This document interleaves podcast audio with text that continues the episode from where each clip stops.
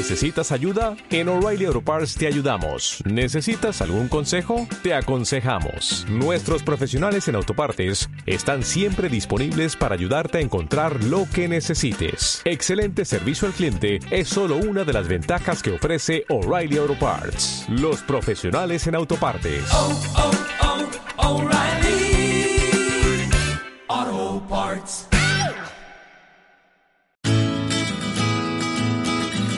Lunes Inspiradores.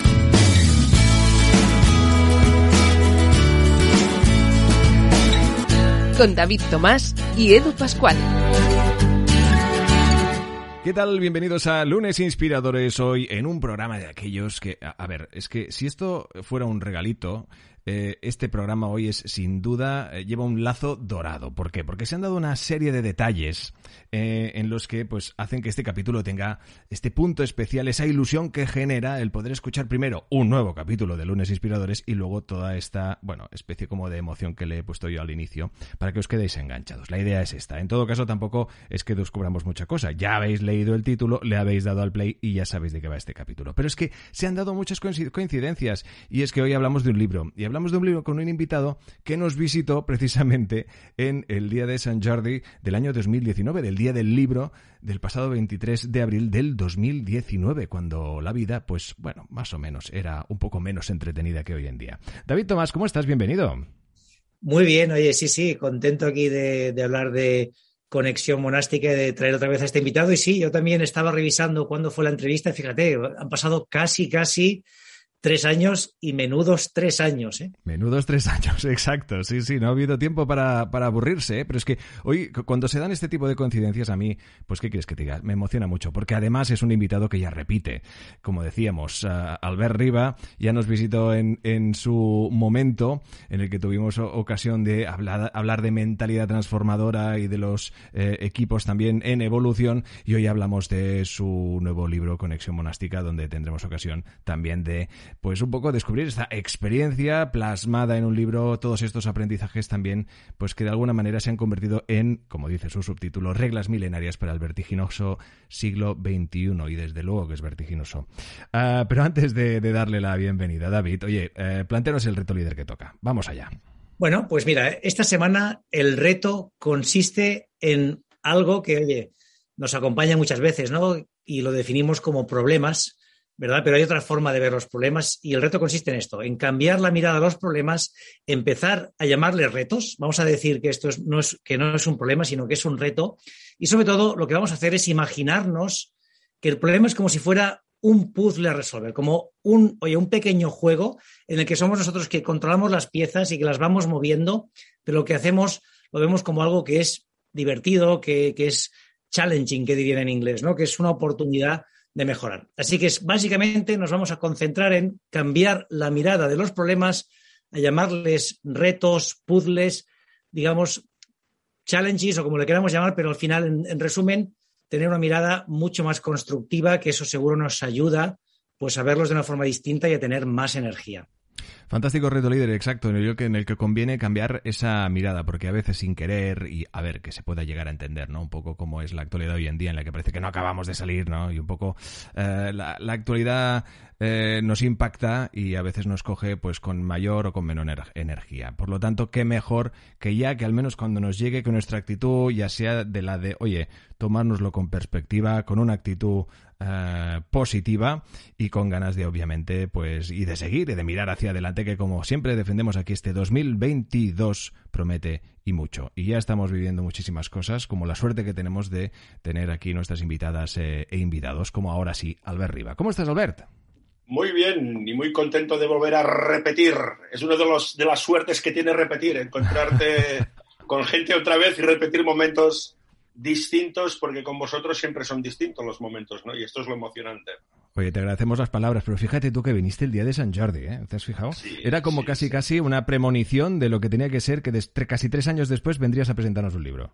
Hombre, como llaman la providencia, ¿no? A lo mejor la providencia nos ha unido aquí hoy, ¿no? Oye, voy, a contar una anécdota, si me dejáis. Es que yo al ver, le conocí en persona un día de San Jordi, el día del libro. No me quedo en serio, de verdad. claro, coincidimos. Qué fuerte. Yo creo que fue, sería el del año 2016, después de publicar La empresa más feliz del mundo, y tú estabas con, creo que en ese momento era Mamuto Sapiens, o estabas ya con la paralela. No, no, no recuerdo. En 2010 y 15 estaba, acababa de, de sacar eh, la, parálisis que activa, el segundo. exacto, la parálisis que activa, estábamos los dos presentando el libro y coincidimos en la fiesta que hacía para los autores eh, la editorial Urano, Empresa Activa. Así que fíjate si, la, si va viendo coincidencias. Wow, cómo llueve, cómo llueve, madre Ostras, sí, sí, sí, eh, madre mía, madre mía. Bueno, oye, ganas de, de, empezar a entrar en materia en este libro, como decíamos, Conexión Monástica, Prácticas Milenarias para el Vertiginoso Siglo XXI, editado por Empresa Activa, donde, mm. bueno, pues se pueden eh, extraer todo tipo de, de detalles. Hay uno en concreto, a ver si surge en la, en la charla, pero es ese silencio de los retiros, ¿no? Que a veces incluso asusta y que puede incluso llegar a escucharse uno mismo. A lo mejor a veces nos decimos cosas que no nos pueden llegar a gustar, ¿no? Pero bueno, al final lo que se trata es de, de, crecer como seres humanos. Pero antes de todo esto, de entrar en materia, que ya veis que hoy me apasiona el tema, Albert, ¿cómo han cambiado tus lunes? ¿Siguen siendo como nos los contaste en su momento? Han variado? ¿Qué siguen siendo para ti los lunes? Yo diré que la, sigue siendo el primer día de la semana, que pasa que a lo mejor ahora desayuno más días en casa, es la única diferencia, ¿no? Digamos. Antes desayunaba afuera y ahora casi, casi, cada lunes en casa, ¿no? Bueno, Pero bueno, yo lo comenté, para mí tengo los que somos emprendedores y tenemos las, la suerte de hacer más o menos lo que nos gusta y con ello pagar facturas, ¿no? para nosotros empezar el lunes nunca suele ser un problema, ¿no? Es un día más de la semana y creo que sí que tengo una suerte con eso, ¿no? Pero bueno, si es un lunes inspirador que además sale un podcast de estos, ya es para nota ese día. pues imagínate, oye, son los telelunes, ¿no? Un poco los de, teletrabajo y de tele tantas cosas que hemos tenido que hacer y de la tele incluso que nos ha salvado de ratos de entretenimiento. Pues oye, los telelunes. David, vamos a hablar de esta conexión monástica y también, hombre, si desde hace pues eso, dos, casi tres años que hablamos con Albert, le han cambiado muchas cosas en su, en su vida y en su trayectoria profesional. Efectivamente, vamos a hablar del libro. A mí sí que es verdad, sabes, Albert, que nos gusta un poco conocer eh, vuestra trayectoria, en tu caso nos la has compartido, pero yo recuerdo que hablaste mucho de tu padre, pues de, su proyecto empresarial, un poco todos los valores que te dio, pero nos hablaste muy poquito de, tu madre. Cuéntanos ah, qué, qué valores te compartió ella, qué es lo que aprendiste de tu madre. Esto así no se empieza, David, empezando a la yogolar, así no se empieza.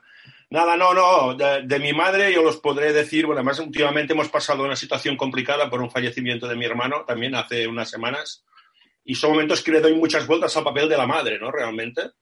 Y mi madre, ¿qué te puedo decir que ha aprendido de ella? Pues ella ha aprendido a, el concepto de la perseverancia, de las relaciones humanas, de persistir, de que no tenemos derecho a quejarnos demasiado tiempo, digamos, y te contaré otra vez que es verdad. Una vez presentaba mi primer libro y estaba con un chico que me ayudaba con las redes sociales y el chaval, nos encontramos a mi madre y el chaval le dice a mi madre, hombre, ahora a ver, presenta el libro, ¿no? Dice, ostras, ahora tendrá mucho trabajo.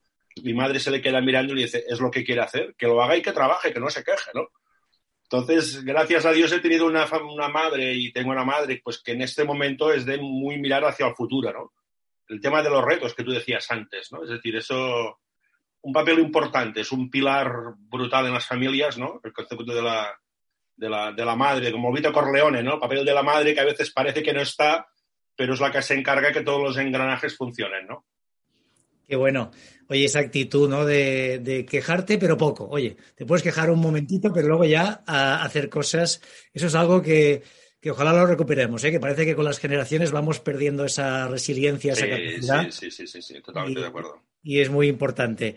Hablamos, antes también de entrar en el libro, oye, ¿qué ha pasado, no? Desde 2019 hasta ahora, ¿cómo has vivido tú la pandemia? Tú tienes una empresa que hacéis formación, acompañáis a, directivos. Entiendo que la pandemia en un principio os afecta un poco. ¿Cómo, cómo os podéis reponer y cómo está vuestra situación? a ver, nosotros, la pandemia, evidentemente, eh, nos pasamos dos, tres meses que se paralizó todo, evidentemente se paró, se paró todo, pero como bien dices, nosotros hacemos temas de People Analytics, hacemos temas de formación, todos estos temas, acompañar en procesos de cambio. Sí que inicialmente se paró, pero la mayoría de clientes rápidamente nos dijeron, eh, os necesitaremos tanto o más que antes, ¿no? Porque el cambio ha acelerado, ¿no? Entonces sí que gracias a Dios pudimos pasar la pandemia, como digo yo, sin tener sustos financieros, sin tener que hipotecar o endeudar en entorno y hoy en día creo que eso ya, ya es un éxito, ¿no? Y la gran suerte que nos vino es que antes de la pandemia, en el 2017, empezamos un proyecto de transferencia de conocimiento con la Universidad de Barcelona para juntar lo que es People Analytics, eh, BI, inteligencia artificial y tal. Y la pandemia nos ha ido bien dentro de lo que cabe, como que teníamos mucho tiempo para acelerar todo ese proceso. ¿no? Entonces, el proceso de digitalización nos ha dado la pandemia tiempo para acelerar esas cosas. ¿no? Entonces, digamos, a, lo mejor a nivel de volúmenes de facturación no ha sido lo que quisiéramos, evidentemente, pero estratégicamente hemos hecho un salto muy importante que ya estamos empezando a coger cosas ahora y esperemos que vaya continuando, ¿no? Que lo cual, bueno, como siempre, ¿no? Eh, no es un problema, es un problema, pero busquemos el reto, ¿no? De superar esto, ¿no? Y a partir de ahí, los que nos dedicamos a tecnología, digitalización y tal, estamos un poco en una, una oportunidad, digamos, ¿no?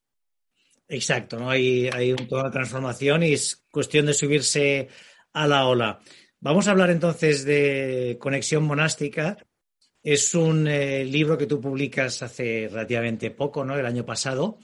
Y bueno, cuéntanos un poco cómo nace el libro, ¿no? Porque esto nace de tu experiencia. En algún momento determinado, tú decides empezar a pasar un tiempo, ¿no? Algunos momentos vinculados a algún monasterio. Cuéntanos cómo, cómo nace esa inquietud y cuál fue tu, vivencia. Sí, yo en el año 2010, después de, bueno, estaba arrancando mi segundo proyecto empresarial, hacía casi 70, 80 mil kilómetros al año, trabajaba 12, 14 y 15 horas al día, fines de semana trabajaba a tope, relaciones de pareja que las mantienes que a lo mejor no se tienen que mantener, digamos, mi vida se había descontrolado un poco, ¿no? Entonces me cogió un microictus que me provocó una parálisis facial y pues me caí, me tuve una parálisis y me tuve que recuperar. Y en ese momento tuve la rápida, no sé si rápida suerte o experiencia o herencia de mi padre que tenía por Montserrat, ¿no? O la educación marista. Tenía un amigo que estaba en Montserrat, que era el director de seguridad, y le llamé, oye Jesús, me ha pasado esto, eh, tengo un problema y quiero hablar con un monje. Es decir, ¿por qué quieres hablar con un monje? Y porque creo que un monje tiene un estilo de vida que de la cual puedo aprender, ¿no? Y entonces me di, me llama a tal persona, que es el padre prior, le llamas de mi parte, ¿no? Y yo le dije, ¿es el jefe? Y dice, no, no, no, el jefe es el parabat, el prior es el número dos, ¿no? Entonces le llamé, quedé con él, me entrevisté con el monje, tuvimos unas charlas y tal, le explicaba mi situación empresarial, mi sistema de salud, mi libro que estaba empezando a escribir Momuto Sapiens. Y al acabar me dice, ¿y por qué no vienes aquí a Montserrat? Y claro, yo pensé, me está invitando a ir a las celdas, ¿no? Que Montserrat tiene un espacio de celdas que la gente puede ir. Dice, no, no, no, dice en el hotel. Bueno, el hostal, dice, no, no, no, dice, ven a vivir con nosotros. Ahí se me provocó como un shock, ¿no? Dice, vivir con vosotros, con los monjes. Y me dice, sí, ven en la hospedería y estás con nosotros, porque ellos de vez en cuando, pues bueno, ahí, ahí abren las puertas de su casa, ¿no? Y ahí lo descubrí, fui al cabo de 15 días y fue una revelación brutal, ¿no? Claro, fuera que vamos rápidos, acelerados, reuniones, con control del reloj, que todo se te come, claro, entras en el monasterio y eso es, es como un cambio de moneda, ¿no? Y una moneda súper rápida, ¿no? Entonces yo, eso fue, fue un impacto, cuando iba allí la, la capacidad de decisión se aceleraba mucho, el tiempo para pensar se aceleraba mucho, a nivel de calidad, ¿eh? Y entonces primero iba cada, cada año, entonces empezaba a hacer mis revisiones y tal, luego cada seis meses, luego cada tres meses. Y cogí una, un proceso de cada tres meses iba a pasar un fin de semana con los monjes, ¿no? A partir de ahí entonces, cuando publiqué en 2017 Tropa Sapiens, que era el último libro, yo siempre cuando acabo de escribir un libro, estoy más o menos un año o dos de promoción y empiezo a escribir otro, ¿no? Entonces yo tenía un mono de volver a escribir. Y yo me dije, ostras, si escribo de innovación, emprendimiento y tal, y hay mucha cosa de esta, ¿no? Y la gente me dirá, hostia, tú hablas de cambio, pero sigues hablando de los sapiens, ¿no? Cambia un poco. Entonces me decidí a observar qué es lo que a la gente le gustaba o le sorprendía, que era la vida monástica. Y entonces dije, va, pues voy a intentar escribir un libro de transmitir mi experiencia, pero no a nivel que sé que es un libro que te gusta, que lo comentaremos luego si quieres, La paradoja, ¿no? Que es un libro que tiene cierta relación, pero yo quería ir a la génesis de, los monasterios, ¿no? Entonces empecé, empecé un trabajo de, de investigación, de ir a distintos monasterios, culturas, religiones y tal, y el libro nació pues en medio de la pandemia, o sea, en medio total, total, total, y a partir de ahí, pues eso, intenta separar un poco la esencia de la vida monástica ligada al estilo de personas, de dirección y organizaciones y explica un poco el aprendizaje. Es como un, un origen y, y, una manera de tener prácticas para aplicarlas en la día a día. ¿no? Y ahora, todo a vista pasado, creo que si he podido llevar tan bien la pandemia es porque dentro de mí hay medio, un medio monje, ¿sabes? Tengo esa vida interiorizada, con lo cual me ha sido más fácil, ¿no?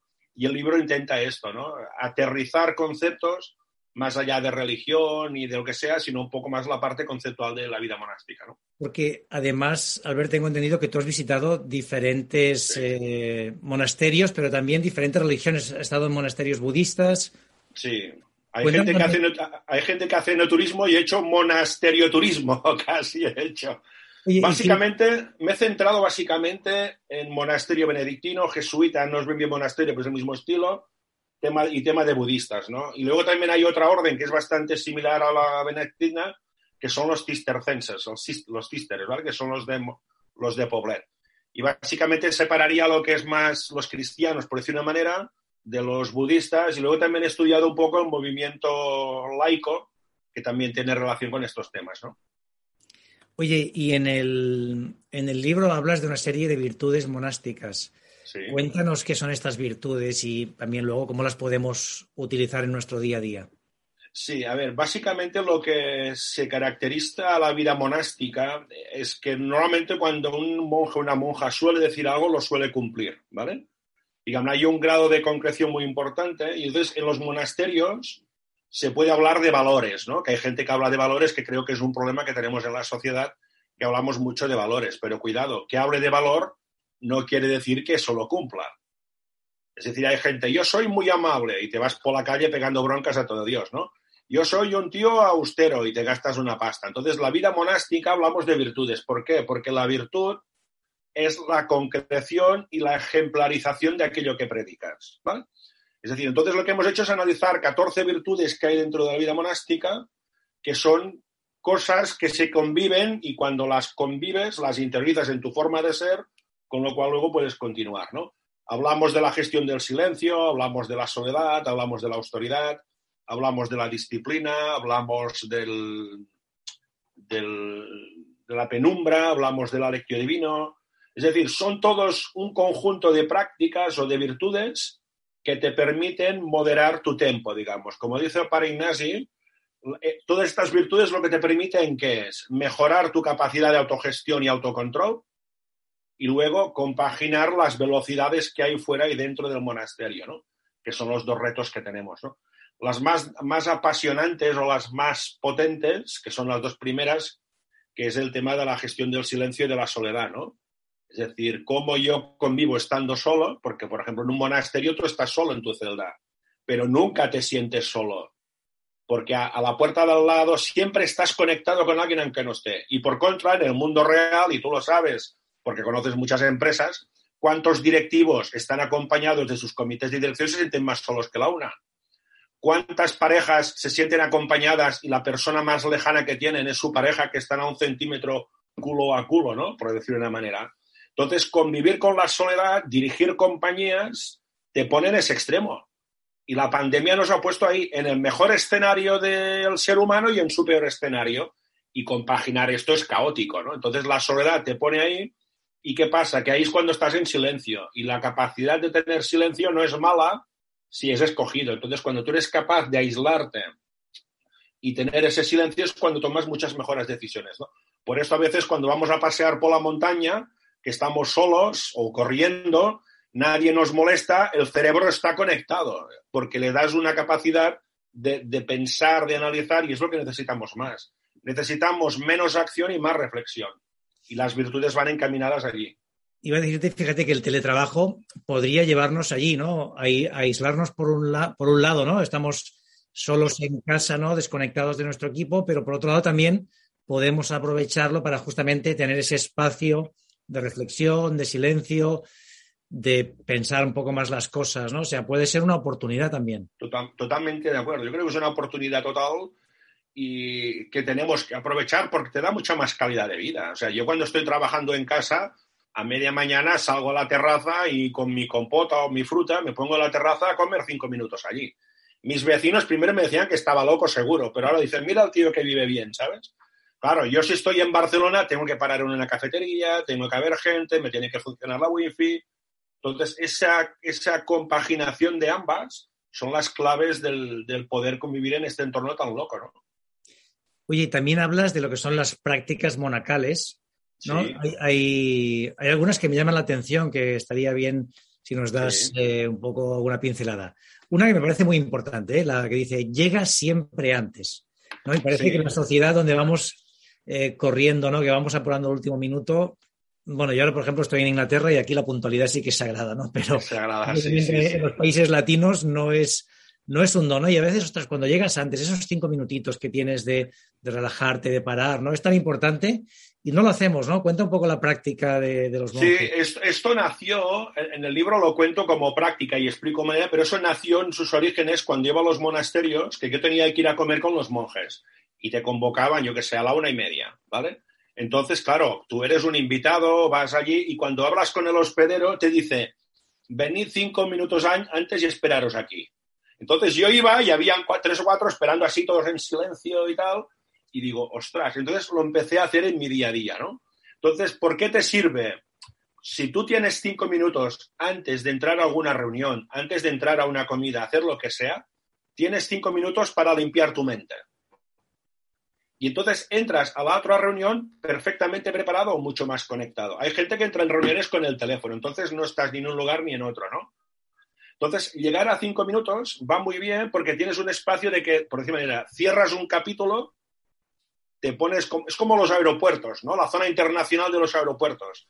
Es más o menos lo mismo. Tienes un espacio que estás ahí desconectado y entras a la reunión, ¿no? Y hay clientes que les digo, las reuniones que os duran media hora, digo, prohibido, a partir de ahora 25 minutos. Ah, es que no ten 25 minutos. Ese tiempo para pensar es sagrado porque te permite entrar mejor en la siguiente reunión. Y si entras mejor en la siguiente reunión, serás más eficiente. Yo esto lo empecé a hacer hace tiempo y ahora lo hago casi siempre. Cuando voy a una visita a un cliente, llego 5 o 10 minutos antes. Si es una formación, llego media hora, antes, siempre. Entonces, entras muy bien conectado. Y eso los monjes lo hacen siempre. Yo hay un, tema que estoy viendo en general, ¿no? En muchas personas, sobre todo como hago muchas entrevistas, de, falta de atención, ¿no? De al final, creo que recibimos tantos inputs que si ahora un WhatsApp, que si ahora un, uno Messenger, que si ahora por teléfono, que si ahora el ordenador. Y creo que hay una falta de atención general, ¿no? Esa atención al detalle. No sé si en la práctica monástica hay algo que se pueda re recomendar para ganar esa atención y sobre todo, oye, hacer un trabajo más cualitativo, ¿no? De más, de más empaque. Yo en la, en la, parte del libro hay una parte final que pongo tres o cuatro cosas por lo que sirven en el día a día, ¿no? Y va, va en la línea de lo que tú dices, ¿no? Hay una que digo que en el día a día, en las empresas, hablamos de fricción, si te acuerdas. Uno de los programas de Estados Unidos de, de Stanford se llama The Friction, que es de los más escuchados, ¿no? Hablamos de fricción, es decir, todo, todas las cosas raspan, ¿no? Tenemos que buscar entornos mucho más suaves para que las decisiones sean mejores y sean más, más, más dignas, ¿no? Luego hay otra cosa que un monje, cuando tú hablas con un monje o una monja, casi nunca te habla de, de, decidir. En las empresas, todos que dicen, no, tengo que decidir el budget, tengo que decidir qué persona selecciono. Y claro, la gente entonces va desbocada, ¿no? Tú dices, el que tiene que entrevistar, ¿no? Un monje siempre habla de discernimiento. Y es curioso, ¿eh? Para ellos el discernir es una fase previa a la toma de decisión. Y esa fase previa de eliminar, como tú dices, de limpiar lo que sobra de esa decisión, hace que esa decisión sea más ética y más estética, más ordenada, ¿no? Con lo cual, con pequeños cambios, que es lo que yo me he llevado de la vida monástica, ¿no? De los pequeños cambios que puedes hacer, hay unos cambios, unas mejoras brutales, ¿no? Y hay otra práctica que le llamas fija diálogos. No sé si nos puedes contar porque también es interesante. Sí, porque normalmente cuando montas reuniones o vas y en el día a día nos pasa, ¿no? Tienes una reunión y eso a veces parece una jaula de grillos al final, ¿no? Todos hablan, uh, hay mucha interrupción, empiezas con un hilo, saltas a otro, saltas a otro, saltas a otro. Entonces, parece que sean reuniones dedicadas a, a justificar mi argumento y no necesidad de aprender. Es decir, la conversación a son más orientadas a la deliberación, ¿no? Y entonces el diálogo, y ya nos, que, que, reflejamos y comentamos, suele ser un diálogo dos a dos, mucho más corto, mucho más escueto, mucho más ordenado en el tiempo, más austero en las palabras, mucho más ordenado y como me dijo el, Luis Planas, otro monje de Montserrat, dice, de una conversación no siempre aprendes, de un diálogo casi siempre aprendes, ¿no? Es un poco la orden, el orden de las palabras. Por ejemplo, yo en las empresas, y vosotros lo sabéis, es muy normal que una reunión dure más de una hora. Yo te lo juro, en todos los monasterios no he tenido ni una reunión que dure más de una hora. Ni una te dicen 40 y a la hora apunta. Y, tocas todos los temas, ¿eh? Los tocas todos. Pero claro, tienes que ser austero en las palabras, en el tiempo, y entonces el diálogo es brutal para esto. Porque siempre aprendes, como siempre aprendes, te gusta estar en esa reunión. Por ejemplo, ellos lo hacen mucho en los cafés, por ejemplo. Cuando acabas de comer, a veces montan un café. Y si somos tres o cuatro, no hay dobles conversaciones. Parece como una conversación de dos a dos, como si fuera un partido de tenis, que tú lo miras cómo hablan y te dan palabra a ti y dices, hostia, hasta te sientes importante, ¿no? Porque formas parte de esa experiencia y de ese conocimiento, ¿no? Que esto en el entorno profesional es fundamental, ¿no? Que puedas sentirte conectado con lo que está pasando y sobre todo que, haya ese, lo que dices, ese diálogo, esa escucha y seamos partícipes. Hay uno que me llama también particularmente la atención de, de, las tácticas más monacales, que es los paseos de transición. ¿no? Hay yo, para mí esto de, andar es, fundamental. Fíjate que está el ejemplo que se usa muchas veces de Steve Jobs, que tenía muchas reuniones con estos, con paseos, ¿no? Él tenía un, coach, Bill Campbell, y creo que cada domingo se juntaban y se iban a andar una hora, entonces estaban hablando de, sus prácticas. Y esto es algo que he empezado a hacer a veces cuando tengo reuniones de teléfono, no de vídeo. Oye, aprovecho, salgo a la calle, salgo, hago la llamada si es de media hora andando. Y estas son conversaciones como, oye, primero que estás en movimiento, te oxigenas, eh, ves, en mi caso, pues tengo la suerte ahora de, ver verde alrededor y, oye, quieres que no, tu predisposición es distinta, ¿no? Es como algo mucho más ameno que no sentarte ahí delante de, la pantalla y con el teléfono enganchado. Sí, es el tema de, y esto no es nada nuevo, ¿eh? Los, los, paseos Aristóteles que hacían ya no es nada nuevo esto que hablamos, ¿no? Pero yo, esto me, chocó bastante que hay, hay, dos tipos de monasterios, digamos. El monasterio en que el monje está más orientado a la pregaria y al encuentro con su trascendente, dígase católico, budista, dilo como quieras, casi todos están en parques naturales. Y casi todo el monasterio tiene unos jardines muy grandes. Por ejemplo, en Montserrat, desde donde está la basílica hasta la zona de los autobuses, toda la parte superior de arriba son jardines privados. en, todos están. ¿Qué pasa? Que la primera vez que vas allí, te extraña porque ves a gente caminando sola o por parejas, que son los monjes. Entonces ellos van allí a pasear y a reflexionar en movimiento, porque cuando estás caminando, el cuerpo está más en movimiento, la capacidad de reflexión es mucho mejor. Estás en medio de la naturaleza, tienes toda esa tranquilidad para ver, ¿no? Entonces, eso normalmente en los jardines se da, pero en los monasterios había otra cosa que a mí me sorprendió bastante, que me entró, que los monasterios no deja de ser su casa. Pero claro, nuestra casa mide 70, 50, 100 metros, un monasterio mide 4.000 o 5.000. Entonces, claro, para ellos ir de la habitación al comedor ya es un paseo. Para ir de la ermita a la es un paseo. Entonces, en un monasterio, un paseo no es ir a perder el tiempo, es ir de un lugar a otro. Y como siempre todos tienes más o menos la distancia calculada, son tiempos de esos cinco minutos que hablábamos antes, ¿no? El caso que me sorprendió más fue cuando fui a Poblet, porque Poblet es mucho más grande y de la habitación al comedor hay mucha más distancia. Entonces, igual que en Montserrat te decían cinco minutos, en Poblet te decían, cuando falten diez minutos, ves viniendo al comedor. O sea, te están diciendo ese paseo de transición y siempre cuando vas a comer te ves a gente en silencio paseando, pero reflexionando, aprovechando ese tiempo. Entonces, en, mi caso, y, pasa muchas veces, el tema de ir a pasear, como tú decías, o hacer marcha nórdica, por ejemplo. Yo me he acostumbrado a marcha nórdica, que son estos paseos más largos, porque entonces puedes hacerlo. Y en los monasterios suele ser típico en todos. ¿eh? Oye, ¿y cómo te ha cambiado? Han pasado ahora ya más de 10 años que, vas a monasterios. Si miramos al ver arriba antes de la parálisis que activa, eh, con el Albert de ahora, ¿qué influencia han tenido los monasterios, estos retiros, y cómo te han cambiado? A ver, yo que creo, en el libro cuento que a mí me gusta más llamarlo recogimiento que retiro, en mi caso particular, porque un retiro, a ver, yo creo que un monje o una persona con un profundo dote espiritual puede hablar de retiro porque se retira una semana, dos semanas o lo que sea. A mí me gusta recogimiento porque la palabra recogimiento no deja de ser hacerte más pequeñito, ¿no? Tener tiempo para pensar y volver al mercado más rápido, que es lo que necesitamos nosotros, ¿no? Entonces, hacer esos recogimientos o estos retiros, como lo queramos llamar, a mí que me permite resumidamente que no me salga de la cuneta tan, tan pronto. Es decir, cuando en tu día a día vas corriendo y todos lo sabemos, ahora tienes una conferencia, ahora un curso, ahora una queja, un proyecto, no sé qué, ¿no? Claro, llega un día que vas conduciendo sin darte cuenta, por decirlo de una manera.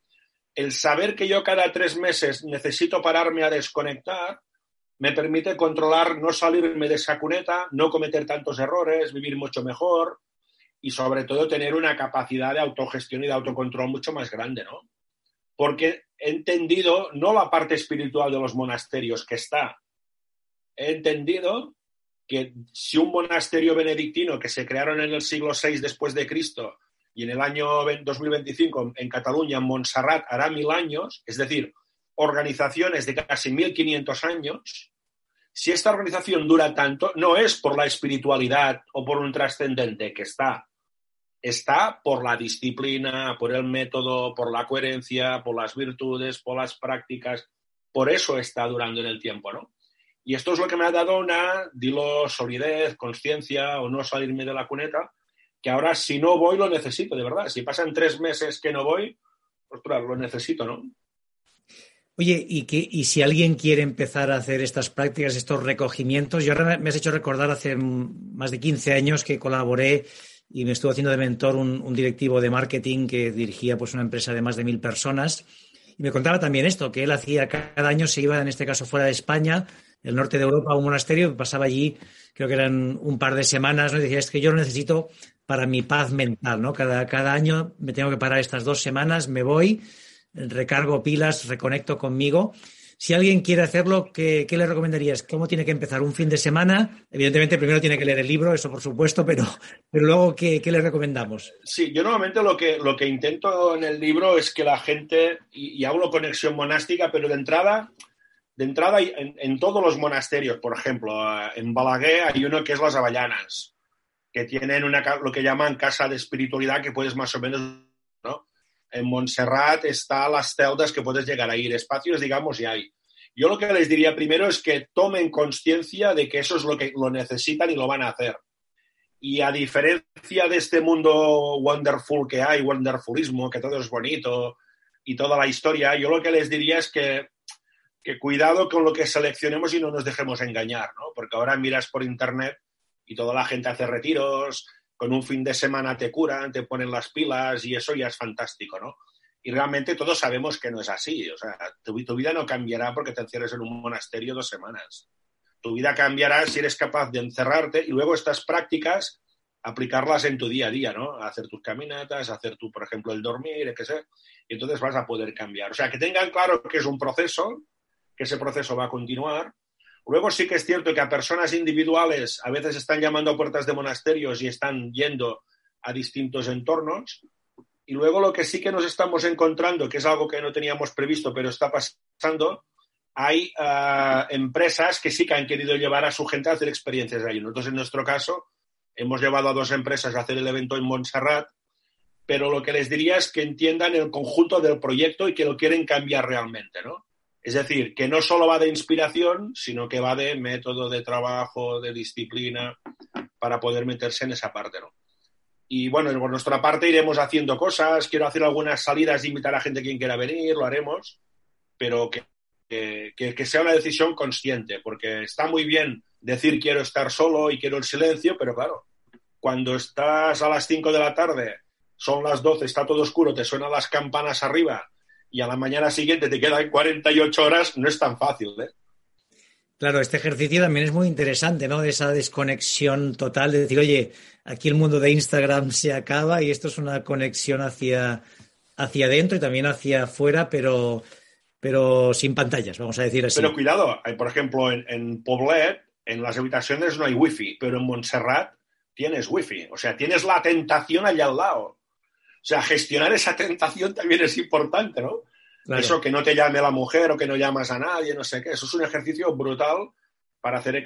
Quien, quien, entra muy bien en estos temas es gente que tiene que decidir, gente con responsabilidad, porque estás en contraste contigo, ¿no? Con lo cual, este tipo de herramientas va muy bien.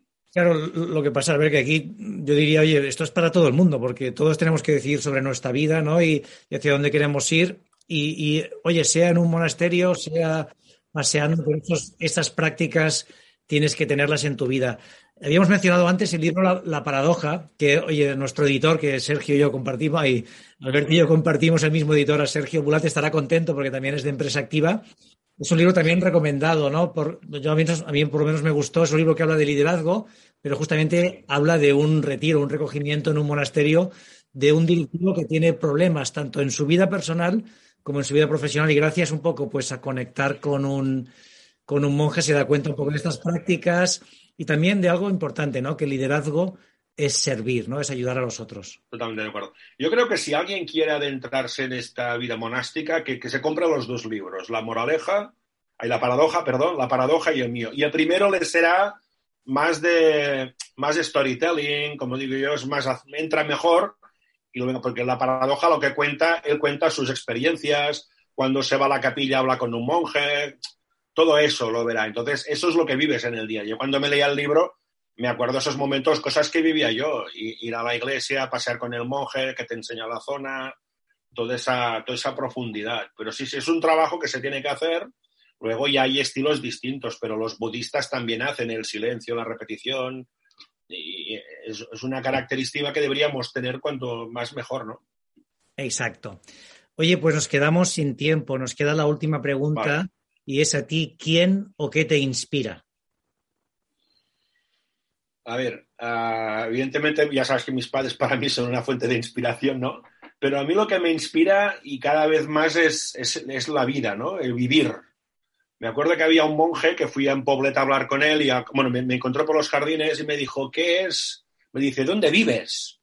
Y le digo yo, en Igualada. Dice, no. Dice, ¿dónde vives en Igualada? Dice, tú vives aquí donde tienes los pies, ¿no? Y eso para mí es la mejor inspiración. Puede sonar una mica un poco, pero ahora ir a comer con mi madre, pues a mí me inspira ver ese empresario cocinero que tiene 20 nóminas, que el tío trabaja encantado, viene y te saluda, ¿no? Me inspira todo, el día a día, pero claro, para esto tienes que ir un poco más o menos consciente, ¿no?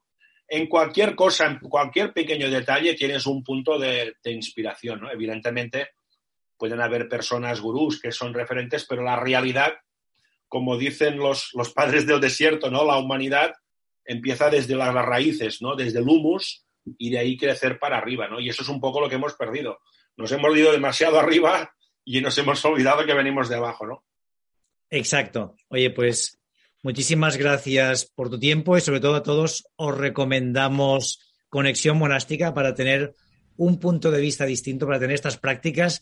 Hay una que yo sé que a Edu no le va a gustar tanto. Hay una, táctica que se llama apagones de la radio. Pero claro, esto no es, no es literal, esta es más la radio que eh, tenemos eso, de nosotros. A, ver, estoy, claro, es que estoy de acuerdo a, medias, porque sí que es verdad, y esto lo comentamos en su momento, es bastante acertado, porque cuando petó todo, y ya me permitís, un poco la expresión es un poco fea, pero bueno, es igual, cuando estalló todo el tema del COVID en el mundo, que estábamos todos sobreinformados, llegó un punto que dijimos, oye, apaguemos tele, apaguemos la radio, vamos a, a dar oxígeno a nuestro cerebro, que buena falta le hace un poco para asimilar lo que para aquel entonces nos parecía un poco una peli mala de ciencia ficción de muy bajo presupuesto. Así que bueno, en este caso estoy medio de acuerdo. Ahora sí, hombre, a la que podáis encender ya no solo la radio, sino también, oye, conectaros a todas las plataformas de podcast y a escuchar este maravilloso contenido que os puede hacer muchísima compañía, pero ya no solo eso, sino sobre todo que os puede aportar mucho conocimiento y valor. Así que, oye, maravilloso. Me anoto, me anoto este, este consejo que también, que ya te digo, eh, que va muy bien, pero bueno. Albert Riva, ha sido un auténtico placer que nos hayas acompañado. Oye, a por una tercera vez, ¿te parece? Perfecto, seguro, esperemos que sí. No sé si tardaremos uno o dos años, pero ya tengo algo en la ruta, o sea, esperemos que sí. bueno, pero que caiga en una fecha señalada, porque hombre, hombre espectacular. ya le diré, a Sergio, al editor, oye, tal día tiene que ser que antes tengo que ir a, lunes inspiradores. Exacto, haz el favor, Sergio. Si nos estás escuchando, un fuerte abrazo. Em, Perfecto. Y nada, oye, eh, David, ¿qué les decimos a nuestras inspiradoras e inspiradores? Pues bueno, lo primero es que busquen esta conexión monástica. Lo segundo, que se acuerden del reto líder y esta semana es que no vamos a ver problemas, sino que vamos a ver puzzles a resolver, retos, pero cosas que nos que sean divertidas, ¿no? Que veamos el problema como una oportunidad para oye, aprender, para mejorar y sobre todo para ser mejores personas. Y lo tercero, pues lo que les decimos cada semana, que salgan a la calle y que sean muy inspiradores e inspiradoras. Feliz semana a todos. Suscríbete a nuestro canal de YouTube, a nuestra cuenta de iVoox y síguenos en Twitter, arroba lunesinspirador. Lunes Inspiradores.